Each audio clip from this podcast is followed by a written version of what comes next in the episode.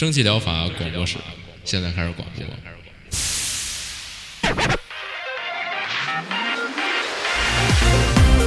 百无一漏萃取最新精品游戏，一游即知，化解日常生活压力。聊尖儿的，聊缺的，就聊你们等着听的。蒸汽疗法让游戏成为您生活的良方。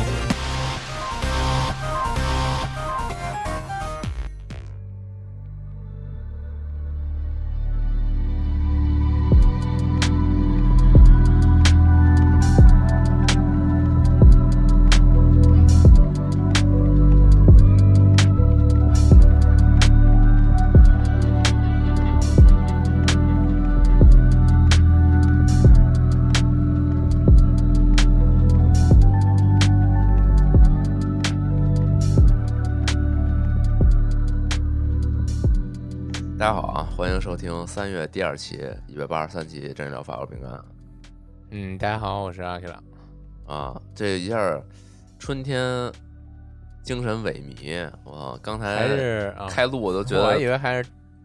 还是啊天气话题呢。我这边巨暖巨暖和了，突然一下，是我这边呃但是这两天有点热刮大风，昨天还有点下雨，哦啊，稍微有点降温，但是还是免不了就这种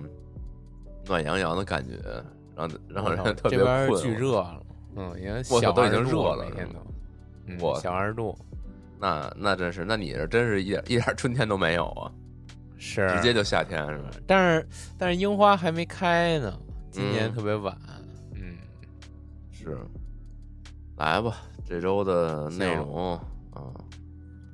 其实还还挺丰富的这种内容。哎，是，第一个嗯，就是又是一个特别喜闻乐见的狼之口题材游戏是，，Contraband Police。哎，走私警察，嗯，这个嗯。背景是一个呃八十年代的东欧小国，你作为这么一个边境警察，啊来维持国内的这个不要有什么呃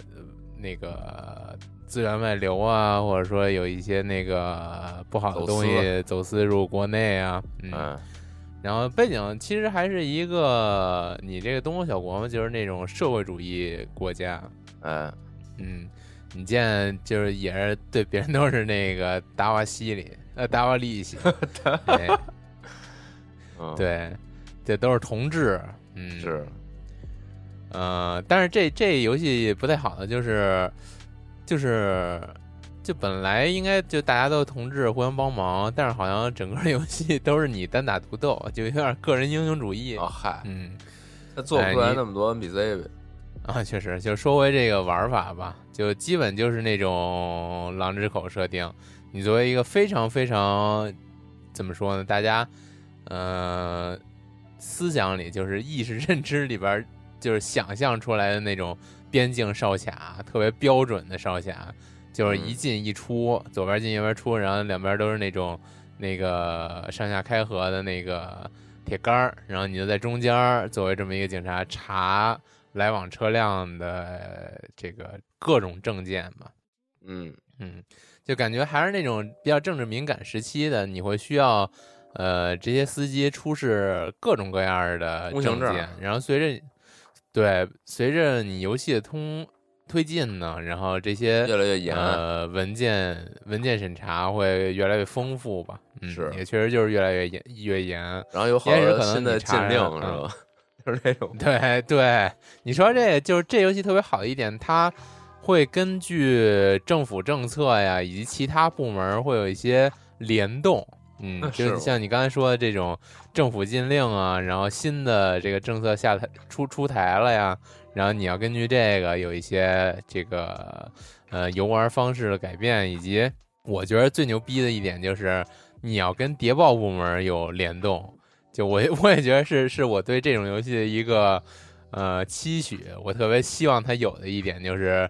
有时候谍报部门会先告诉你，比如说明天下午三点有一个什么牌照的卡车来了，这卡车有问题，就是谍报部门先查出来了，就是说这卡车里边运的可能有什么呃，就是违禁品啊，或者说这卡车里边运的就是那种反呃那叫什么呀叛变势力啊，就这种人，嗯嗯，就等于说你先知啊，你先拿着信儿了。然后这卡车来，可能就是到时候来，这司机装的巨好，然后里边那个文件巨齐全，但是你作为玩家，你其实已经知道这有问题了，然后你就可以有一些就玩一些心眼儿，然后 跟这个卡车司机就逗逗司机玩儿 这种感觉吧，嗯，就有就挺坏的，就大家看各种那种电影里边，可能也都都能看出来。就说，哎，那你走吧，哎，你不能走，就是我这还没查，我这还得看看，就这种，就特别欠的那种，啊，然后让给给对方以希望，然后最后又是 又是那种绝望的审查，就感觉特可以玩特别坏啊，这还挺有意思的，嗯，这之前咱好像也说过，他那会儿刚出的时候，对我记得咱们说过。但那会儿，这回就是完全出了，对对对。这周有好多游戏都是一点零上线，待会儿有一个集中一说啊。是是啊，然后刚才也说了，它这个背景啊，就这种东欧社会主义嘛。然后你拿也都是那种 AK，感觉最近大家玩《原子之心》可能都熟，都是那种同样年代，只不过这就是走的一个稍微的。嗯，架空历史，但是这个历史也跟现实是差不多的，同一个科技科技发展，就是其他的，他这个国家反正是一个架空国家，嗯，然后那国徽也是，嗯，那一个鹰什么的，大家司空见惯的这么一个欧洲国徽，嗯，挺味儿挺味儿挺正的。嗯，整体画面就是走的一个第一人称视角的三 D，那三 D 有点像之前那个《森林之子》的那种质感吧，都这种这这类游戏都差不多的，倍儿糙质感啊，是也没有那么糙，就还行，嗯。嗯，行吧，那就下一个吧，是。下一个也挺有意思的，那个 SE 出的。呃，有点类似于之前死印的那系的游戏，叫《Seven Mystery of》呃红酒，嗯，这个翻译成中文就是“本所之七大不思议”。嗯，红酒这个地儿吧。对，本所解释一下，本所是一个江户时期的地名儿。它这个本所七大不思议呢，也是江户时期流传下来的一个算是怪谈吧，都市传说。那七大不思议嘛，这之之前看新番也有什么校园七大不思议，都都就都是那类的。嗯，它这个就是江户时代传说下来发生在本所这个地儿的七个怪谈。嗯，本所，嗯。发展到现在，也就是东京的墨田区，这个可能大家就比较熟悉了，就是发生在东京的。然后这个游戏的背景呢，也就是昭和末期的东京墨田区。嗯，它等于说是把江户时期的这七个怪谈以一个现代方式重演了。这本身，呃，作为游戏主角，你好跟你的这个小助手，或者说小小女朋友也好。一开始就是来到了墨田区这么一个地儿，想要探寻本所七大不思议是不是真的。就是你一个现代人的角度来，呃，探索一个过去的都市怪谈，嗯，然后同时呢，在探索的过程中会有一些呃奇怪的事件发生吧。刚才也说了，它类似于死印，它整体也是推通过这种解谜侦探。来推进剧情发展，然后随着剧情会揭露越来越来越多的真相和更多的剧情角色。嗯，但是之前一直拿死印和那叫更老一点的，可能就是流星之神拿那些举例，但是它这个画面没有死印那么算是硬核，或者说那么写实。嗯，它这画面算。走的一个稍微有点卡通的写写实风格，嗯，但是它这个漫画卡通的，呃，也可以有点漫画 或者奇异，我觉得 卡通有点卡通有点太可爱了，对，是有点翻的，呃，有点有点那种新翻的那种感觉，翻的那种感觉，是动漫，对，啊，动漫那种感觉，对，相比于死死印那种，就真的是特别硬，特别感觉特别的狠那种画风。我还挺喜欢的，但是它这个就可能更亲民一点儿，嗯，大家接受接受起来更更容易一点儿。然后再加上它整体这回这个背景采用了一个三百六十度的那种，就是三百六十度全景背景，就是实际玩起来感觉还挺灵动的。它背景也是那种好像是有点手绘的精致手绘的那种感觉吧，还原昭和末期的这么一个时代背景，还原的还特别还挺对味儿的。哦，你别说光看截图，啊有一种就是它这背景是实景拍摄是照片处理过了的感觉。我我一开始也也这么想，但是想了想，现在东京墨田和昭和末期它完全不一样，我不知道它怎么做到的，它还是三百六十度的，你不好整这么多素材去。呃，不知道吧横店拍的它确实相当相当写实的背景，然后嗯但是呢，结合它这个呃又动漫又写实的例会呢，也不是那么跳脱，就整体比较搭，嗯是啊。其实它这个例会就有点像之前我狂吹的那个烟火的那种感觉，比烟火更精致一点。哎也是，我刚刚就想说，我说他这个形象，这每个人的这个角色的这些，这已经这算例会吗？他整个是整个全身都出现了，反啊，正就是就是他这形象，我就特别觉得特别国内空姐的那个味道，哎，对，啊是是，是呃，行吧，反正大概就这样。嗯，什么里边这些分也是好像分几个章嘛，什么复活秘术，呃，互相诅咒、连连连环诅咒什么这种事件，呃，灵异侦探系的视觉小说吧，整体概括下来的话，嗯嗯，但是啊，它跟那个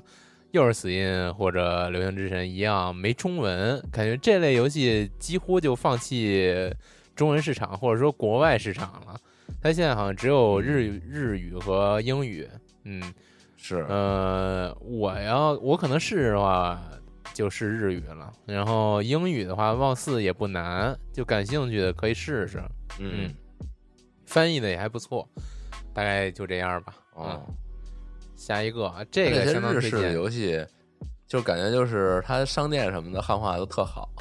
给 给你啊，对对对对对，都对。都不是机就是翻，我跟你说的都挺正经的，然后发现完全没中文，啊。是不知道不知道怎么怎么回事儿吧？可能成本成本太高了吧？这种文字游戏是文本量太大，近也确实是还玩原子之心呢，然后这个游戏往后拖拖吧，感觉确实挺想试试的。这这这类游戏嗯，一直都挺喜欢的。下一个日式，呃，算了，直接说下一个吧。嗨，想说什么呀？嗯，本来想说最近不是挺流行那个那叫什么中式恐姐，那叫什么呃民俗恐怖啊，民俗怪谈，对啊你重新说吧。啊，没事儿，就就这样吧，哦，行吧，就这样，没事儿。嗯，行，嗯民俗怪谈，嗯，下一个惊悚故事三。英格丽忏悔录嗯，是惊悚故事吧？老想读成惊悚故事，嗨，这个中文水啊平退降低了，是秀秀秀才秀才认字儿，呃念字儿念半边儿，呃，惊心故事。啊，啊行，为继续吧。啊啊，新鲜故事。啊，这个是一个横版恐怖解谜，嗯，嗯类似类似上一个刚才说的那个红酒不思议，嗯。嗯，这个是把英格兰的那种传统民俗故事，是不是英格兰？反正欧美系的传统的这个民俗童话，给你串成这么一个比较黑暗的故事了。嗯嗯，它稍微读一下，他是把呃这个格林童话、匹诺曹、牙仙，对于你来说或许是一个个童话故事，但对于英格丽却是一个无法逃脱的地狱。他将在这个黑暗童话世界直面自己的善恶挣扎，选择救赎还是吞噬内心，一念间的命运掌握在你的手里。嗯，啊，说到这个，我突然想起来，刚才说那个《狼之口》那游戏，忘说一个很重要一点了，我觉得也挺有意思的，稍微补充一下。什么呀？就那个刚才那个你当边检的警察那游戏，啊，这游戏不是里边不是有两个势力吗？一个就是那种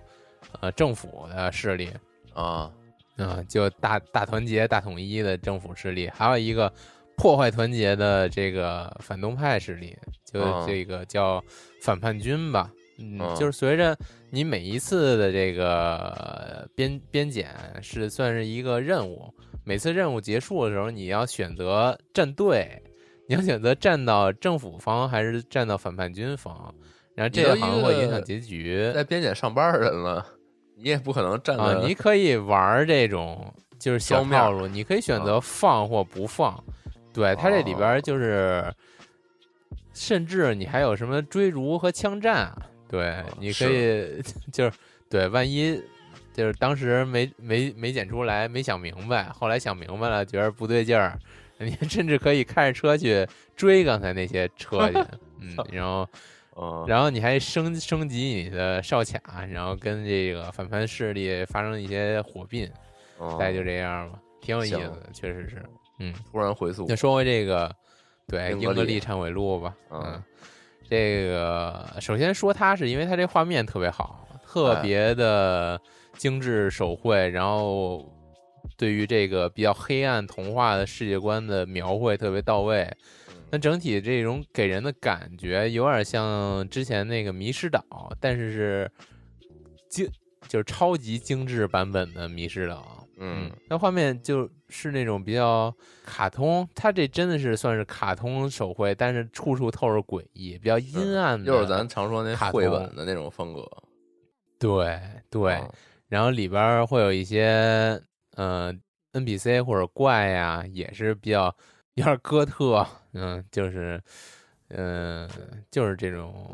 比较哥特的感觉吧。然后还是推荐大家先来主页看一下，嗯，它这个既然叫惊悚故事三了，它有惊悚故事一和二，评价是你说这个惊悚故事一和二，啊，我我嗯刚。才就可见我现在这个精神之涣散，我就看见你这个的时候，然后我就说，我说这个点开为什么这么眼熟啊？然后看看开发商吧，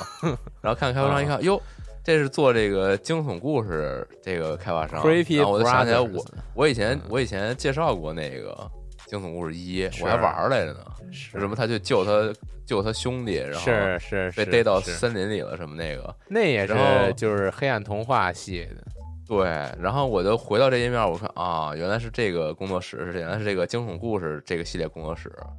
但是我 但是人家明明就叫惊悚故事三了，我还能干这么一事儿，就是特别 特别扯扯淡，我啊，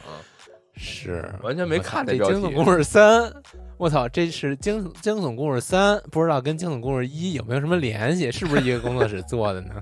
对，我当时这可能只看了英国利特忏悔录了，我说啊，我说这是是什么呀？这进去看一眼，嗯，我我操操，只啊，剩它竟然是惊悚故事三呀啊！行，是，没想到他还有一二，是对，我操啊！竟然出了一，出了三，竟然还有一个二，哇，太牛逼了！行，那就下一个吧。啊，这下一个就没了，这个就结束了。这个反正这三挺推荐的，我刚才说这仨都特别推荐，但是第一个推荐的还是这红酒，是特别合我胃口的，是就可能是。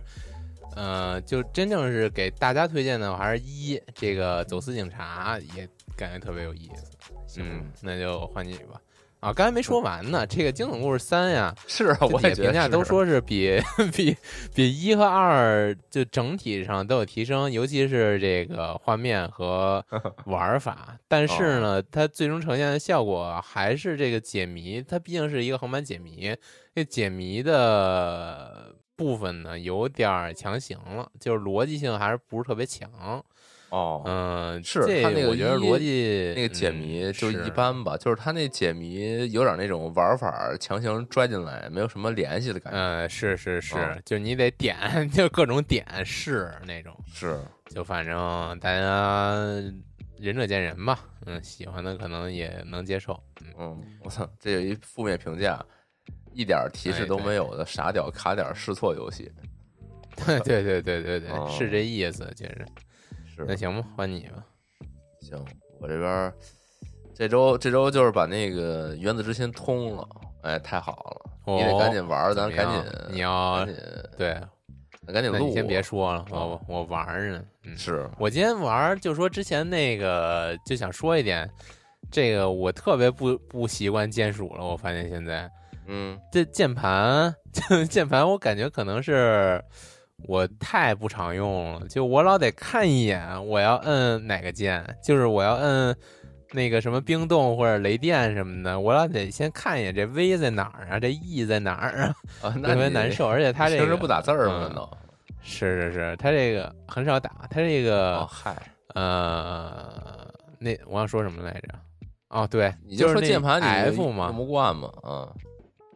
但是我觉得下边我要说，这不是我用不惯的问题，那这 F 不是一键搜刮吗？啊，但是你搜刮的时候你得移动啊，你是移动是 W A S D，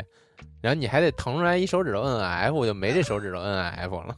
就 感觉挺挺奇怪的这个啊安排。所以你就用嗯手柄嘛，结果你还没有手柄。对对，我今天一换手柄，发现 PS 手柄它还不识别，然后我还得下一个驱动，是，哎，嗯，行吧，努努力吧，那就换你吧，嗯，换我。那这原子之心咱就不说了，咱回头是凑一整期好好聊一下吧。打完了还挺好。但是美术确实是真好，对哦对，顺便提醒你一下，它这个游戏有四个啊 DLC，然后四个呢，我操，呃，它不它它不完全都是剧情 DLC，它有那种比如敌人加入一些新敌人啊，加入一些新的地牢，嗯然后就这种 DLC，嗯，具体它能不能延展那个故事也不知道，人家官方也没说这四个 DLC 都都是啥，就说有四个。那确实现在流程二十个小时算是短的，对，反正我打通了，我明确感觉到就是它绝对是是，就有些东西是本体说不完的，然后后边可能还得再补。嗯，行这个可以玩的时候注意一下。嗯，像我这边吧，我这边这周就基本刚才说嘛，就好多都是一点零啊。第一个这不是一点零啊，第一个是一 DLC，是这个死亡细胞，哎，出了一个重返恶魔城哦 DLC，、又出一个 DLC，嗯对我怎么记得死亡细胞之前他们都说过，他们不再更这游戏了，就 是好像是 就好像记得他们说这是最后一个版本海。海海什么海洋的什么就，然后就说那是最后一正好像 DLC，我记得他是公告里还写说我们不，这是最后了，这是完嗯整版了啊。是那又有这种联动，这这就算联动吧，啊，这不算什么算，这已经是恶魔城了，嗯，对，这是恶魔城。然后我我记得应该是你需要在游戏里边儿就是找到这个入城的那个地方，然后你才能开启这个恶魔城的这个这个部分。哎，然后里边恶魔城呢就是非常经典的那个、咱们小时候玩的那那那一套啊，就那个那这一上来嗯响起那个音乐，都让你就特别这个死去记忆哦向你袭击的感觉啊。嚯，嗯，然后包括里边儿你还能换切换成其他角色，比如切换成那个里希特呀，还有什么那个 那跟死亡细胞没什么关系了呀，嗯，嗯嗨，就是人家就是觉得好呗，就是就往里放嘛。嗯，我觉得这样也挺好，就是你做一套这么灵活的、这么现代化的这个动作系统，然后你把老的东西放放一放，大家也挺高兴的。确实，疯狂联动吧，反正这游戏就各式东西都往里联动啊，嗯，挺好的。这个喜欢早年恶魔城的一定有机会试试，我都要下点儿回去试试了，这确实有点爽。行然后下边就就是一系列这个最近上了正式版的游戏啊，先说一下是这个《最后咒语》，然后还有这个《焕然一星》，然后还有一这个《三 Heaven》啊，《最后咒语》之前咱也讲过啊，就它就是一个这种回合制的这种策略战棋，然后你讲的大概就是一个这个世界上好像这些法师。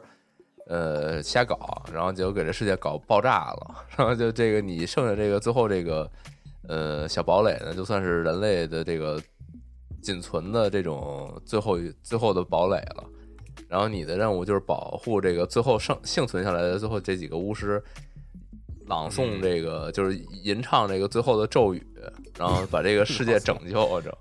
就这么一个事儿啊。然后这个你你你们其实就是一个小。少量的部队去做一个这种偏防守式的这种哦策略啊，然好莱后坞式的剧情，差不多吧。然后敌人呢，就是大量的僵尸怪物向你们的这个小避难所涌来，然后你就是只有几个人，但是这几个人能力比较牛逼，虽然你但是 roguelike 嘛，随着你慢慢玩儿，你这个能能力越来越解锁的更多，然后角色解锁的更丰富，然后你能搭配出那种特别爽的那种组合，一回合把对面全杀光什么的。对，就这么一个游戏。然后最近也是出了一点零啊，然后它当时反正我玩的时候，我觉得可能内容呃就稍微少偏少，然后现在的话应该还可以了。目前反正也都是特别好评。它既然这个踏踏实实上了正式版，应该也算是比较完整。游戏本身也不贵，嗯，挺挺不错的啊。哦，对不起啊，我看错了，刚才看的是一个 DLC 包不贵，那个挺贵的，哦，嗨，是啊，一百多块钱呢。嗯，再来就是这焕然一新，我觉得这这名字太那个谐音梗了，就是这对，它是一个谐音烂梗，对它它就又又是一个那个火星改造的一个游戏，就是你要作为嗯。作为这个火星殖民的这个、呃管理管理者，然后去去给这个火星做这种类地化环境改造，让它变成一个又就这个游戏里反复说，就是我们希望有一天我们能把这称之为家园什么的，就是那种感觉。哦，对，然后但这个吧，它它柔和的东西比较多，你像随机性啊，然后还有一些抽抽牌啊，然后还还有一些这种随机事件、随机的这种总督属性不一样，有时候各种特性，就各种这种现在如今比较火的、流行的这种玩法，大家喜闻乐见、百玩不厌的这些设计，这里边全有。但是我就是我确实没玩啊，然后总的来看，我觉得这游戏它更它它比较宏观，它不是那种就是抠细节的那种模拟经营，它是对于整个星球一个 统筹规划的那么一个玩法，它没有那么多哦。特别抠抠缩缩的东西，都是那种非非常大型的那种策略。决策对，整体贸易啊，还有一些这个政策呀，然后还有这个一些这个随机到的一些这种大型项目啊什么的，感觉就是这种感觉，还挺还挺这个就那种宏大的那种那种感觉，特别爽的那种。嗯，对，但是它这个一界面儿 命名让我觉得特别夜游，就是啊 特别就是上顶着一堆菜单儿，然后底下有点那种特别画风不协调的角色和卡片，哦。就是特别夜游、特别手游夜游那种感觉，就是这画面，就上下左右四个四个边全是 UI，全是 UI 呃对全是 UI，全能点嗯。啊，对，是，反正反正反正我看评价是特好，大家就觉得这个百嗯。就是同类型里边特别出众的一个作品，嗯。哦，最近也是上了一点零，大家可以再看看。啊。然后下一个是一个，哎，是一种田，就这个 Sun Haven 太阳避难所。嗯，它这个总体来说就是一个超级杂糅星露谷，画面就是星露谷那种、哦这画，面都 是。对，就是星露谷那种俯视的，就是星露谷，俯视的那种偏平面的，呃，就就这种动作像素，嗯，对像素啊，然后但是它这里边就是又是那种无尽扩展的牧牧场物语题材，就是它里边有战斗，然后有什么有什么探索，嗯然后然后你还可以不只是种地，你还可以去干各种就是小镇上的各种那个贸易工种，你都能担当，然后钓鱼、哦伐木什么这种各种，对，就非常的全面，就是那种大融合，嗯，然后又是一个。又是一个可以支持多人联机的，好像它这个玩法里边很重一部分就是大家一起玩儿，嗯，偏有一种社交属性在。但是它这画风吧，我其实有点整不来这种，就是它里边有的那种特别大量的，我看它里边好像给过一个数字，是几嗯，啊？有两百家的这个不同的呃这种服饰选搭配选择吧。就是你这小人儿虽然是一像素小人儿，但是你通过你的这个探索发是寻找啊，然后然后获获得奖励啊等等的，可以解锁他们大量的这种角色的这种小服装啊，就特 QQ 秀，暖就是暖那种是吧？嗯？对对，是。暖暖啊，然后整的还嗯挺那个杀马特的，我 我感觉那形象，啊，对，哦。都整的那种特别特别夸张的那种，带一大翅膀大翅膀顶一光环儿什么的，都是那种。哦嗯，但是现在就是穿一这个去种田去了，对，就是就是特特胡逼感觉，但是又特别感觉特别融合，啥都有，你想玩啥都有，嗯，特全面。就就这么一个，然后目前也是特别好评。但是它这块有一个就是评价上面打了那个短期内这个有这个评论的屏蔽，这我不知道他们最近发生什么了。完了我往下翻，哦，就就之前不是 Steam 有那种，就是你如果短期有那种无关游戏的大量差评或好评，它会给你删掉嘛。它现在就有这个，就我不太我不太清楚到底咋了。然后我看底下评价的话，倒是有非常多的人刷需要中文，也不怎么这游戏突然就 突然就激起了大家刷这个，是他之前说过要出中文没出吗？还是怎么的？这就不知道了。嗯，嗯是，可能还是这个国人玩家对种田游戏有着强烈的爱，就必须得玩儿啊。是，对，反正这这几个就是这周上一点零的，就这么提一嘴吧，也不细说了。之前基本也都提过啊。然后下一个其实也是个上一点零的，但是这游戏太太独特了，我拿出来单独说说吧。啊，这我也看见这个，对，就是这个什么 Clash Artifact of Chaos、啊，冲突混沌神器，大概就这么个意思吧。也是一个上了一点零的，然后它这是一个动作游戏，它这个动作玩法主打说你在这个游玩过程当中呢，会学到越来越多的武术招式，然后辗转腾挪，有防御，有闪躲，有攻击，各种招式你可以自由搭配，然后去整合出你自己的战斗战斗风格吧，就这么一个游戏。然后这游戏主要吸引我，或者也不能说吸引我，就纯粹猎奇吧。就是点进来看，是因为这游戏它这些形象太他这太邪点了。有点儿呃有点儿正常一点儿的，我之前推的那个月亮脑袋那那感觉，对，就是你也不知道对面是一什么，就对面就是。就我啊我这游戏我上来打眼一看，我还以为它是主打那种 AI 生成敌人什么的，AI AI 做做的人设呢，就是但是是好像也不是，就是 所谓的什么这种艺术形式，对人类来说为时尚早。对，就嗯，太太太奇怪了，就里面我我感觉他这些角色吧，给我第一印象就是嗯特别像那个《来自深渊》，他们他们就是下到最底下之后，那些人都变成奇奇怪怪的玩意儿。是是，对，然后再说说他这个，对他这形象，咱我我们觉得拿文字可能描述不了。就你确实这主人公感觉就是一个树木、啊我觉得这游戏里边在一起的一个人，主人公是一个最正常的东西了。就你除 除了主人公以外，所有的生物感觉都，就你都更加无法形容了。主人公主人公好歹是一人形儿，其他东西他都，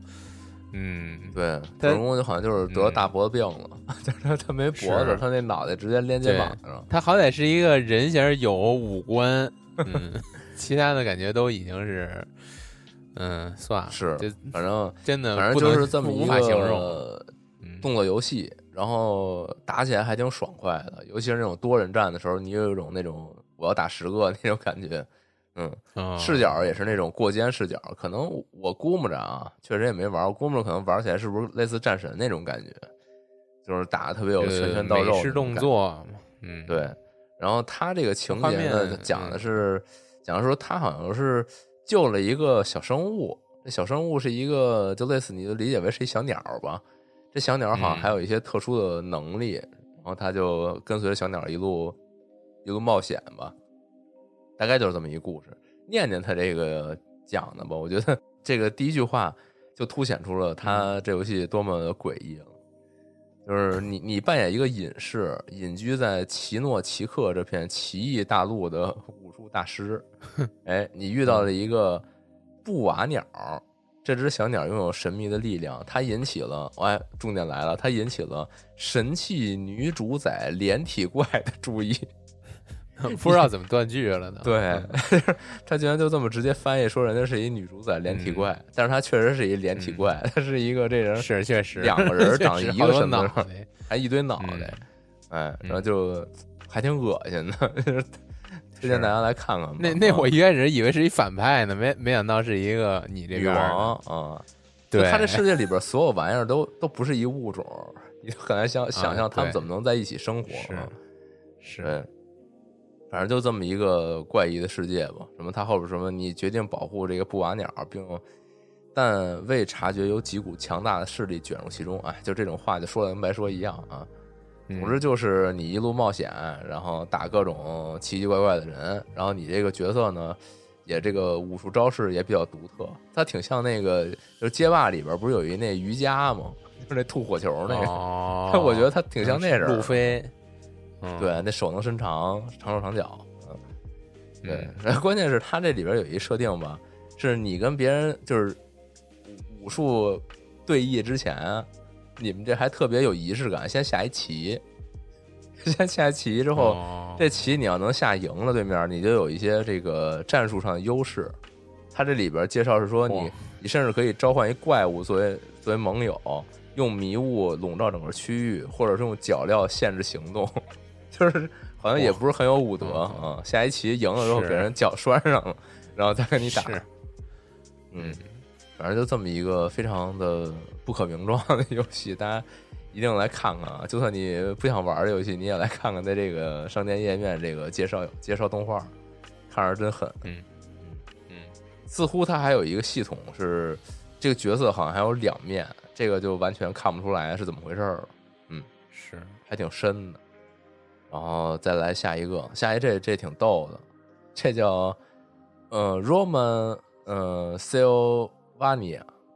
啊，梗的就是这个 Castlevania 嘛，就恶魔城哦。给它它拆开了嘛，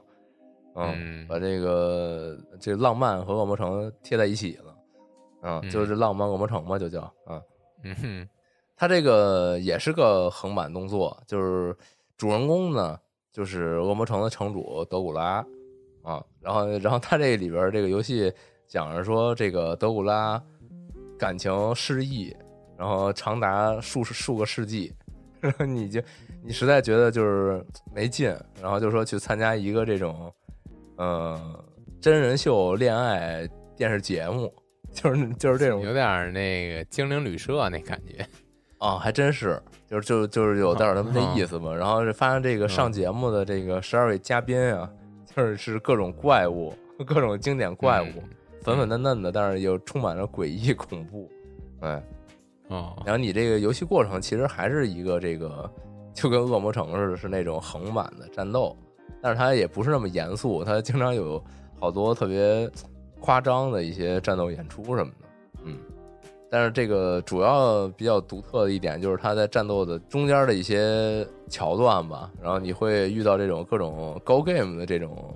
模式，就你需要跟这些嘉宾去哦聊天儿，然后增加他们好感度，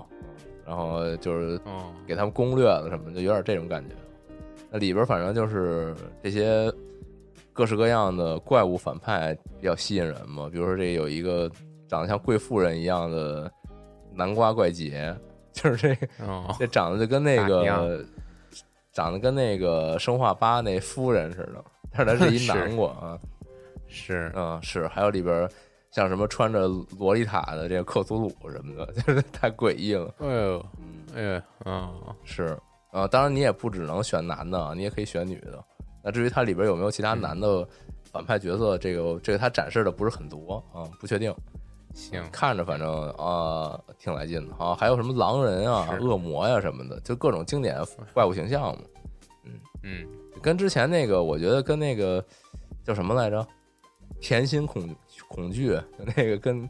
跟那个克总谈恋爱那个，要不不是啊，是就这类都差不多嘛。除了克总谈恋嗯。爱，前前几期不还讲过一个跟那个哎那叫什么游戏来着？就那个恐怖的那个啊，黎明杀机，什么呀跟那黎明杀机那些啊？那些怪物谈恋爱那个，哦。不也出了一个？啊，是是，现在就是。兴整这个，嗯。已经正常人类，正常人已经 满足不了满足不了。了。福瑞也不行了，他开始整这大怪物了啊，是，完了，以后看稻草人都受不了了。嗯。嗯，行吧，嗯，再下一个吧，再下一个也是个，就说说它是续作嘛，可能不太合适，就是这个《诸神灰烬抉择》。是序章吗？呃，不是，这个《诸神灰烬》以前嗯也有一个游戏、啊叫《诸神灰烬拯救》哦哎，哦，嗨，嗯对它，它这它到底是不是续作，这说不好啊，它故事有没有联系就不知道了。但它确实是一个体系的，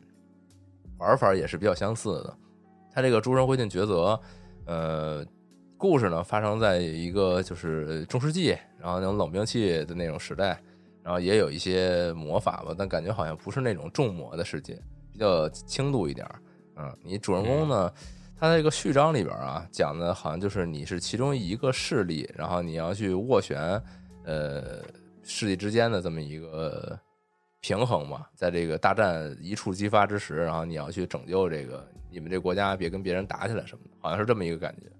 啊，游戏本身除了这个战斗部分呢，它这个叙事部分你也需要有很多的选择，你的战斗的胜利还有失败啊，还有你的叙事做出的不同的这个策略抉择呀，都会影响这个故事走向。它是一个这种类型的游戏，嗯，它这个正式版好像是说有四个派系你可以选，就你你好像是不一定非得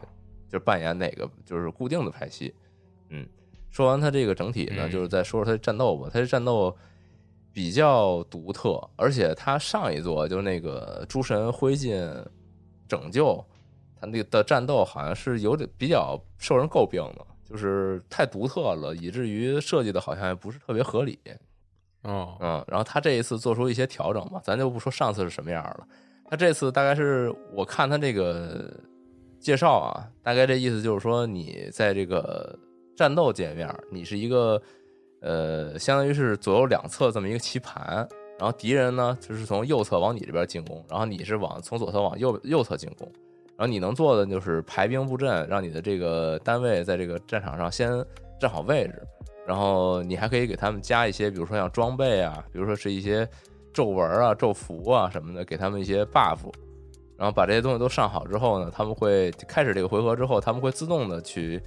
进行冲锋作战，在他们可以触及的这种距离之内呢，他就会去打对面。你比如说，你要是有一个攻手，你放在后排，那他这个回合开始之后，他就会自动去射后敌方后排的人。如果你是一个这个前前面扛扛扛肉盾的，那他就往前冲锋，直到他能打着人，他就开始跟别人对打，就这么一个感觉。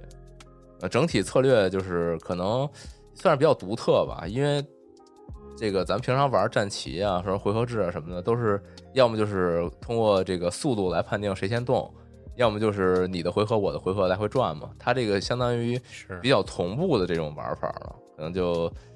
还是需要适应一下啊。多说一点，它这个前作之所以被诟病是为啥吧？它前作有一个设定是比较比较反直觉，就是咱们平常玩游戏，它这个不是，比如你如果是咱们玩是你动一下我动一下这种。嗯，这种战棋策略的话，它不就是通过比如说不同角色的这个速度来判定谁先谁后吗？然后比如说，如果我的人都比较快，那他可能我会有几个人先动，但是这个在一个总的回合之内，所有人都会要动一遍，所以你的人如果慢呢，那你就打一个后手反击，就这种感觉嘛。但是它上一代有一个傻屌设定，就是它强制设定是你动一次，他动一次，你动一次，他动一次，就是电脑它是跟你穿插而来，那这就有一个什么问题呢？就是你如果把电电脑对面打的还剩一个人，那那个人他就会连着动。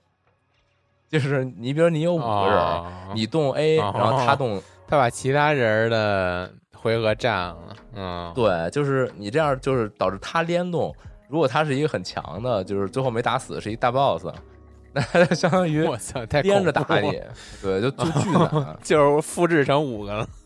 对，然后就是我看底下好多人评价说什么这什么什么傻屌游戏，我全队最后被一弩手全射死了。